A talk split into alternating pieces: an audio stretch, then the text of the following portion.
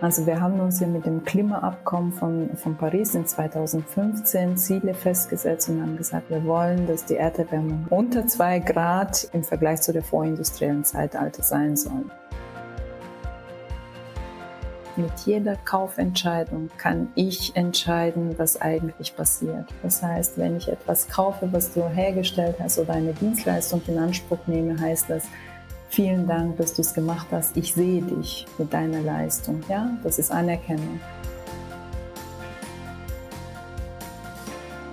Hi und herzlich willkommen zum Podcast Sustainable Business Champions, dein Podcast zur Nachhaltigkeit in Unternehmen.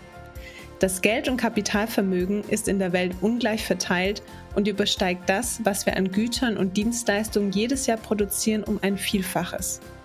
Manche Studien sagen sogar, dass das acht bis zehnfache an Geld und Kapitalvermögen im Umlauf ist und nach Anlage sucht. Ist es möglich, Geld in den Dienst von Mensch und Natur zu stellen? Und was sind nachhaltige Finanzen? Genau darüber unterhalte ich mich heute mit Aysel Osmanoglu. Eisel studierte Volks- und Betriebswirtschaftslehre und seit 2017 ist sie als Vorstandsmitglied bei der GLS Bank zuständig für die Mitarbeiterentwicklung, Infrastruktur und die IT. Diese Folge ist eine Kooperation mit dem Bundesverband Nachhaltige Wirtschaft.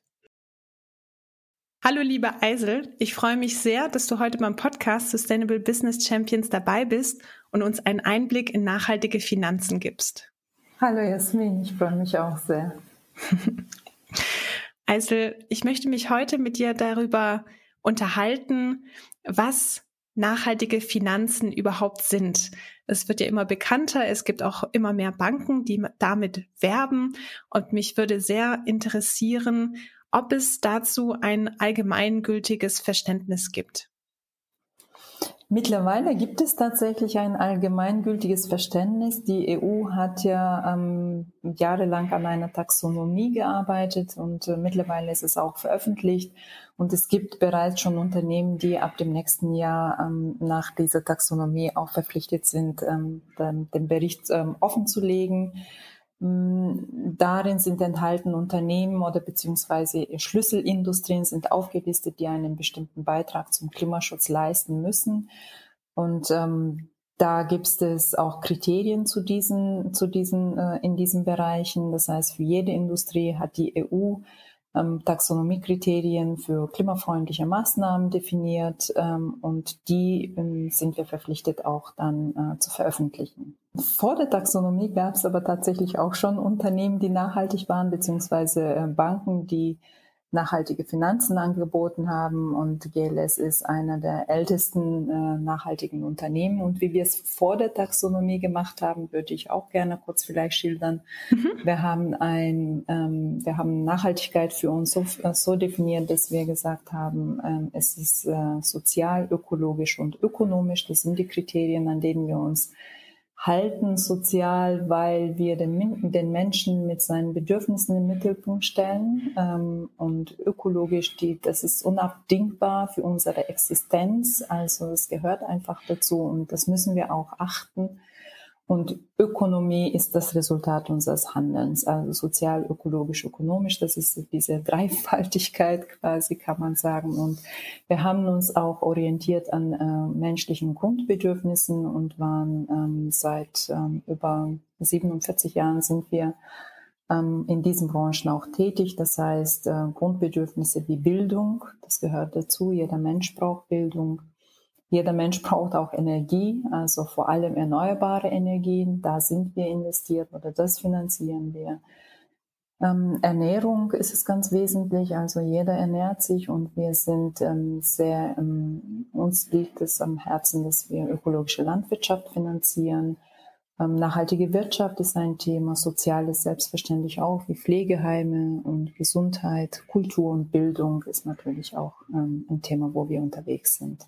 Und zu diesen äh, unseren Branchen haben wir auch vor drei Jahren äh, Zukunftsbilder entwickelt. Also wenn man die Zukunft gestalten möchte, brauchen wir auch Zukunftsbilder und zu diesen Zukunftsbildern haben wir Kriterien definiert und daran halten wir uns. Und die sind ganz transparent. Einer der größten, ähm, einer der größte Wert der GLS Bank ist, dass wir auch ähm, einen guten Markenwert oder Kernwert äh, der GLS Bank ist die Transparenz. Das heißt, äh, egal ob wir ähm, anlegen, Geld anlegen in unserem Depot A oder aber Finanzierungen tätigen, das, was unser Anleger uns das Geld bringen und wo wir Kredite vergeben, das ist alles veröffentlicht. Also das kann man ganz transparent nachvollziehen.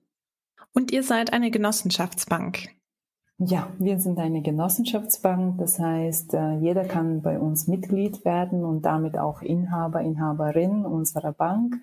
Und egal wie viele Anteile äh, ein Mitglied hat, hat immer nur eine Stimme. Also das heißt, es ist unabhängig davon, ob ich mit 500 Euro an der Bank beteiligt bin oder mit 5 Millionen. Ich habe äh, keine Macht äh, dadurch, dass ich mehr Geld angelegt habe an Geschäftsanteilen oder ein Eigenkapital, sondern ich habe immer eine Stimme. Du hattest schon gesagt, es gibt bestimmte Fokusfelder, wo ihr viel Wert drauf legt. Wie geht ihr jetzt dabei vor, um nachhaltige Unternehmen für einen bestimmten Fonds auszuwählen? Gibt es da bestimmte Kriterien?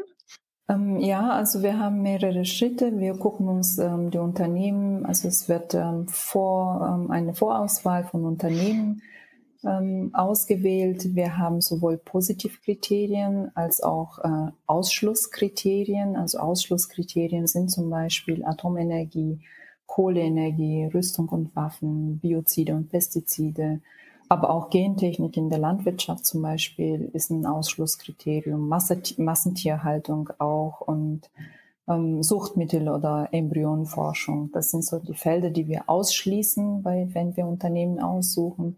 Und dann natürlich die Positivkriterien, wie vorhin schon auch gesagt habe, erneuerbare Energien, Ernährung, Landwirtschaft und Forstwirtschaft Wohnen, Bildung, Kultur, Soziales und Gesundheit, Mikrofinanzierung, Mobilität, nachhaltige Wirtschaft. Also das sind dann die Positivkriterien. Danach suchen wir die ähm, Unternehmen in einer Vorauswahl. Wenn wir die gefunden haben, dann gehen wir in den nächsten Schritt, wo wir dann äh, die Unternehmen uns ähm, explizit angucken, ähm, die öffentlich verfügbaren Informationen schauen wir uns das an. Ähm, in dem nächsten Schritt dann gucken wir auf die Geschäftspraktiken. Das heißt, äh, werden auch, ähm, also da haben wir auch Ausschlusskriterien, also werden Menschenrechte verletzt ähm, oder äh, gibt es irgendwelche Einschränkungen bei dem Arbeitsrecht, gibt es äh, kontroverse Umweltverhalten oder kontroverse Wirtschaftspraktiken, dann werden die auch nochmal aussortiert. Ähm, dann gibt es natürlich auch die Positivkriterien da bei den Geschäftspraktiken, die wir uns nochmal auch angucken. Wie ist die Unternehmenspolitik? Welche entwicklungspolitische Ziele werden verfolgt? Wie ist die Produktverantwortung, soziale Verantwortung, ressourcenschonende Betriebsführung? Also das sind die Kriterien, die wir uns dann im nächsten Schritt nochmal angucken.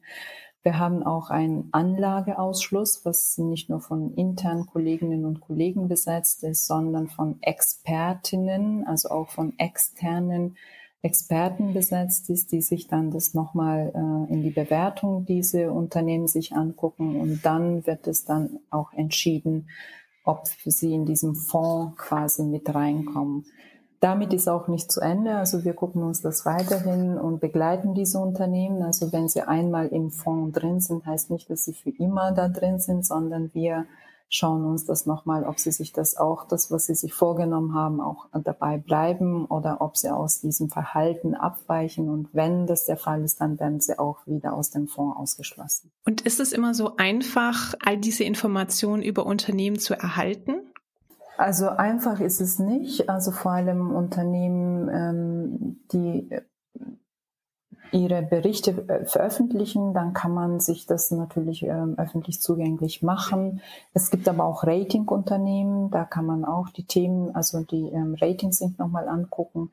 Und meistens ist aber auch so, wenn wir entscheiden, mit einem Unternehmen enger zusammenzuarbeiten, dann haben wir persönliche Gespräche.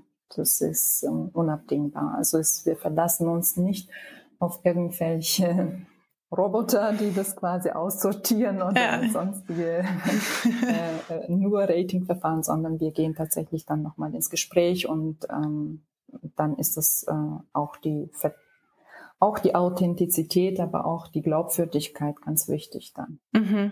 Okay. Und dann werden nochmal einzelne konkrete Fragen geklärt, gegebenenfalls. Mhm. Okay. Auf deine nächste Antwort bin ich ganz gespannt, weil die hatten wir vorab schon mal, ähm, hatte ich sie dir schon gestellt und ähm, und zwar wie und wo findet ihr Unternehmen, die nachhaltig sind? Und du hattest witzigerweise gleich gesagt, nein, die Unternehmen, die finden euch. Kannst du dazu noch mal was sagen? Also wie wie kommt das Ganze zustande, die Zusammenarbeit mit Unternehmen? Ja, das fand ich, äh, habe ich dir auch am Anfang gesagt, das fand ich das alle, äh, äh die allerschwierigste Frage. äh, das ist tatsächlich so, dass wir, also wenn wir in unserem Anlagefonds äh, Unternehmen gesucht haben, dann sind wir natürlich selbst aktiv. Aber wenn es darum geht, dass die Menschen oder die Unternehmen jetzt in der Unternehmensleitung sagen, ähm, könnt ihr uns unterstützen oder wir wollen uns jetzt auch auf den Weg machen, vielleicht haben sie eine Note oder vielleicht sagen sie, es gibt auch einen Druck entweder von der regulatorischen Seite, aber auch von der Anlegerinnenseiten oder von den, ähm, von den InhaberInnen oder je nachdem, was für eine Rechtsform das Unternehmen hat, gibt es einen bestimmten Druck, dass man sagt, hey, ihr müsst jetzt auch euch mal auf den Weg machen oder vielleicht ist man intrinsisch motiviert und sagt, das möchte ich auch jetzt gerne machen. Und dann suchen sie sich natürlich Kompetenzen oder kompetente Banken, die sagen, die sind glaubwürdig und ähm, die Kompetenz oder die Expertise haben wir eben seit über 47 Jahren und äh, die finden uns tatsächlich und ähm, fragen uns, ob wir sie zum Beispiel in der Umstellung der, eines Betrieb, eines Hofes äh, von der konventionellen Landwirtschaft, ob man das in die ökologische, wie, was braucht es in die ökologische Landwirtschaft umzustellen und wie können wir sie begleiten. Das sind so die Fragen, die uns auch gestellt werden. Und ich glaube, wir haben einfach äh, diese Expertise oder es wird uns diese Kompetenz zugeschrieben und ähm, werden wir auch gefragt. Und äh, du hattest es schon angedeutet, es werden dann auch Fragen gestellt. Das heißt, ihr unterstützt die Unternehmen dann auch? Das ist äh, nicht das, was wir bis jetzt eben gewohnt waren. Da sind, ähm, da sind wir selber auch in der Transformation, in der Begleitung von der Transformation. Ähm, bis jetzt war es so, dass wir nach bestimmten Kriterien eben ähm, geschaut haben, können wir das Unternehmen finanzieren und ähm, sind wir, sehen wir das auch, ähm, dass es ähm, sich glaubwürdig auf den Weg machen. Ähm, es ist eine andere Aufgabe, wenn man sagt, wir begleiten sie auch. Wenn sie sich, wenn man sich vorstellen kann, dass ein konventioneller Landwirt sich jetzt auf den biologisch dynamische landwirtschaftlichen Arbeitsweise umstellt, dann dauert es äh, erstens mindestens drei Jahre, bis der Boden sich wieder erholt hat. Und das ist ein, ein, ein anderer Zeitraum, um ein Unternehmen in diesem Zeitraum zu begleiten, als zu sagen, wir zahlen dir den Kredit aus und äh, sind wir im Kontakt, wenn du äh, Zahlungsschwierigkeiten hast oder vielleicht, wenn du noch Nachfinanzierung brauchst. Es ist eine andere Begleitung, als wenn du sagst, wir begleiten dich jetzt in der Transformation. Bietet ihr aber diese Unterstützung in der Transformation grundsätzlich auch mit an? Ähm, grundsätzlich äh, würde ich sagen, wollen wir das grundsätzlich auch. Da sind wir gerade auf dem Weg, uns äh, so aufzustellen. Wir haben jetzt Unternehmen begleitet oder begleiten gerade. Aber dass wir sagen, dass wir jetzt auf der, auf der großen, breiten Ebene das machen, so, ähm, da machen wir uns gerade auf den Weg. Ja, aber das ist tatsächlich auch die Notwendigkeit, wenn wir uns gesellschaftlich transformieren wollen. Gibt es sonst für äh, kleinere Unternehmen, die sich auf den Weg machen möchten, ähm, Unterstützung wie beispielsweise günstigere Kredite oder ähnliche Angebote? Also ähm, das wird, äh, denke ich, das allgemein gültige sein, äh, wenn man sich die ganzen Nachhaltigkeitsrisiken auch anguckt. Also bis jetzt war, ähm, haben wir äh, als im Finanzwesen diese Nachhaltigkeitskriterien noch gar nicht uns angeguckt. Also es gibt ja von der BaFin auch ein Merkblatt, die vor, ich glaube, ein, eineinhalb Jahren veröffentlicht haben und gesagt hat, ähm, es gibt im Moment transitorische Risiken und es gibt physische Risiken, die in den Bankbilanzen drin sind. Und die haben wir im Moment gar nicht so berücksichtigt. Also die gesamte Finanzbranche hat sich das nicht angeguckt. Und wenn wir anfangen, uns diese Risiken anzugucken und zu sagen, welche Risiken sind in den Bilanzen ähm, gerade vorhanden oder wenn ich in einer Finanzierung bin und so ein Nachhaltigkeitsrisiko dazukommt, heißt das, dass ich auch mehr ähm, ähm, äh, Risiko, äh, Risikokapital hinterlegen muss. Das heißt, die nicht nachhaltigen Investments werden sowieso automatisch teurer. Also es braucht nicht diesen Weg, es wird günstiger, wenn sie nachhaltig sind, im Vergleich schon in der Relation, Aber der Weg ist eben, dass man sagt, wenn wir uns ehrlich äh, in die Augen angucken und sagen, wir internalisieren die externen Kosten, was wir bis jetzt nicht internalisiert haben. Und es sind bestimmte Risiken auch enthalten, weil wir Umweltschäden sowieso kommen. Also das sind physischen Risiken und auch transitorischen. Dann gibt es wahrscheinlich bestimmte ähm, Wirtschaftszweige nicht mehr. Also das ist auch ein Risiko. Und wenn ich das finanzieren möchte, dann muss ich schon ein bisschen mehr Zinsen bezahlen. Wird sich umdrehen, denke ich. Das heißt, die Entwicklung wird in die Richtung sein, dass Kredite für nachhaltige Unternehmensfelder günstiger sein werden als Kredite für nicht nachhaltige Unternehmensfelder. Ja, wenn wir die Risiken mit betrachten, ja. Und das müssen wir als Finanzinstituten, wir sind ja dafür da, die Risiken zu managen und das wird einer der nächsten Risiken sein. Wenn wir das nicht machen, es gibt ja auch hm, Berichte, wo sie sagen, diese Nachhaltigkeit wird die nächste Finanzkrise auslösen. Also wenn wir das nicht uns angucken. Was ist dein Eindruck? Was hält bisher die Finanzbranche davon ab, diese Risiken mit einzukalkulieren?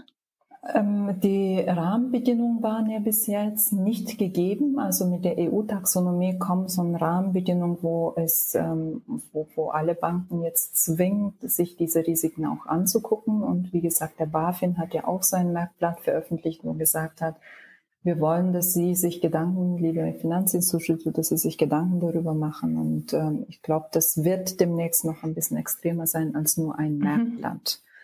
Und die Rahmenbedingungen haben bis jetzt nicht gestimmt und jetzt kommt es auch mit den, äh, ja, mit dem, äh, mit der Gesetzgebung. Kannst du vielleicht nochmal erläutern, was das BaFin ist für alle Hörer und Hörerinnen, die nicht so tief im Finanzbereich drin stecken? Das ist die ähm, Aufsichtsbehörde für Finanzinstitute, Bundesanstalt für Finanzaufsicht. Dankeschön. Mhm. Ich glaube, nach Wirecard wissen alle, was BaFin ist, oder? Ja, das stimmt. okay. Ach so, ähm, was wir vielleicht gemacht haben, das ist auch ein, ein Thema, was ich erwähnenswert jetzt finde für Eigenwerbung. Wir haben letztes Jahr unser gesamtes Anlage- und Kreditportfolio angeguckt und haben festgestellt, dass wir 1,5 Grad kompatibel sind. Also wir haben uns ja mit dem Klimaabkommen von, von Paris in 2015 Ziele festgesetzt und haben gesagt, wir wollen, dass die Erderwärmung nicht 1, also unter zwei Grad äh, äh, im Vergleich zu der vorindustriellen Zeitalter sein soll. Und wir haben uns gesamtgesellschaftlich eigentlich auf den Weg gemacht. Leider, ich habe von Glasgow jetzt nicht so viel gehört, aber da sind wir, glaube ich, noch nicht so fortgeschritten. Und ähm, die GLS Bank hat sich hingestellt und hat gesagt, okay, was können wir tun? Also wenn wir unser CO2-Budget, es gibt ja auch schon Studien, die sagen, in den nächsten zehn Jahren äh, wird es extrem werden, weil wir unser CO2-Budget schon ausgeschöpft haben. Und wenn wir uns das angucken und sagen, was ist, wie ist der Fußabdruck, also CO2-Emissionen ähm, in unserem Gesamtkreditportfolio, und wenn man diese CO2-Ausstoß auch umrechnet, um zu sagen, ob das 1,5 Grad kompatibel ist, und das haben wir, diesen Weg haben wir äh, bestritten, haben wir gemacht und haben festgestellt, dass bis jetzt ist unser Kreditportfolio 1,5 Grad kompatibel. Das heißt, wenn die Gesamtweltwirtschaft so, so ähm, wirtschaften würde für unsere Kundinnen, die wir finanziert haben, könnten wir unser Ziel der Pariser Abkommen tatsächlich erreichen.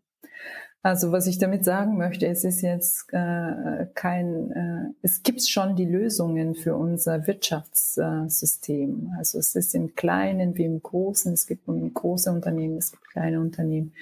Die Ideen schon, sind schon da. Wir brauchen die nur transparent zu machen und umzusetzen. Und äh, noch eine abschließende Frage. Ist es möglich, Geld in den Dienst von Mensch und Natur zu stellen? ja, das macht das so. Ja, ich frage ich frag aus dem Grund, weil ja schon Geld auch immer mit sehr viel Negativen behangen ist. Ähm, also man negativ ja, ähm, oft, oft den Gedanken hat, Geld macht Dinge kaputt und letztendlich ist ja Geld auch sehr ungleich verteilt auf der Welt. So ist es. Vielleicht kannst du noch mal ein paar abschließende Sätze oder Beispiele dafür geben, wie man mit dem Geld, das vorhanden ist, das ja auch wirklich sehr viel vorhanden ist, auch Gutes für Mensch und Natur tun kann. Also weißt du, wenn du sagst, äh, Geld macht so viel äh, kaputt, ganz ehrlich, Geld macht nichts, der Mensch macht es. Ja, ja das wir, stimmt. Das ist unser Instrument und wir, wie wir damit umgehen, ähm, das liegt in unserer Hand. Und wenn man sich, ähm, also in der GLS Bank haben wir so ein, drei Geldqualitäten. Das eine ist Kaufgeld, also das heißt, mit jeder Kaufentscheidung kann ich entscheiden, was eigentlich passiert. Und diese Kaufgeld hat einen Charakter der Anerkennung. Das heißt, wenn ich etwas kaufe, was du hergestellt hast oder eine Dienstleistung in Anspruch nehme, heißt das, Vielen Dank, dass du es gemacht hast. Ich sehe dich mit deiner Leistung. Ja, das ist Anerkennung.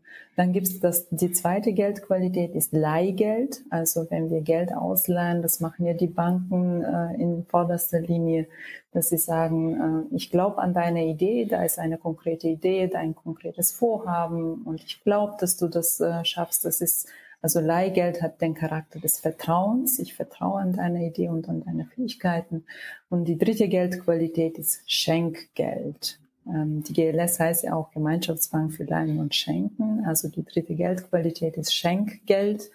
Und das hat eigentlich so einen Freiheitsmoment. Schenken befreit und wenn man so sagt, äh, Kaufgeld ist Anerkennung, Leihgeld ist Vertrauen, Schenkgeld ist Liebe.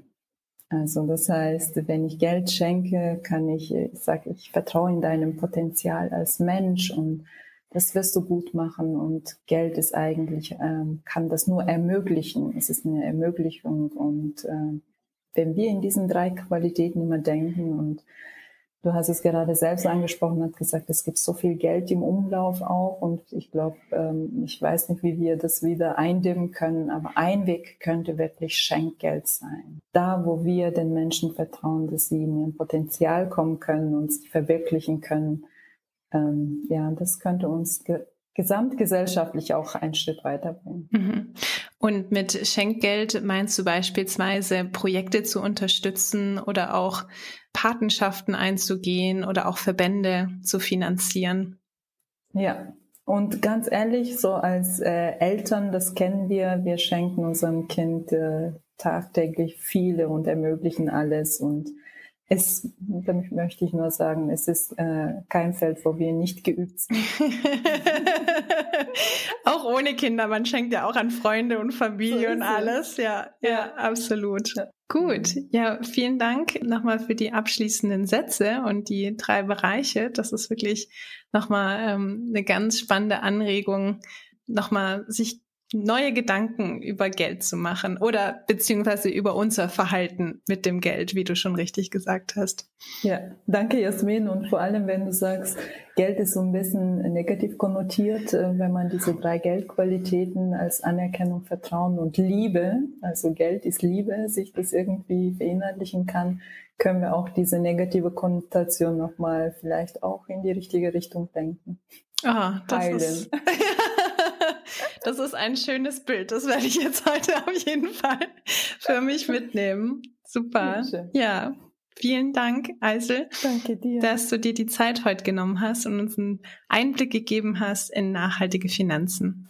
Danke, es war mir eine Freude. Schön, dass du heute dabei gewesen bist zum Podcast Sustainable Business Champions. Wenn du mehr zum Thema Nachhaltigkeit in Unternehmen erfahren möchtest, dann abonniere jetzt diesen Podcast auf iTunes oder Spotify. Und ich bin schon ganz neugierig, was du machen möchtest, um deinen persönlichen CO2-Fußabdruck zu reduzieren. Schreib mir gerne eine E-Mail an info at jasminhorn.com. Weitere Infos zu Nachhaltigkeit findest du auf der Seite www.jasminhorn.com. Schau doch gerne mal vorbei. Und ich freue mich, dich in der nächsten Folge von Sustainable Business Champions wieder an Bord zu haben. Bleib weiterhin begeistert und engagiert für das Thema Nachhaltigkeit.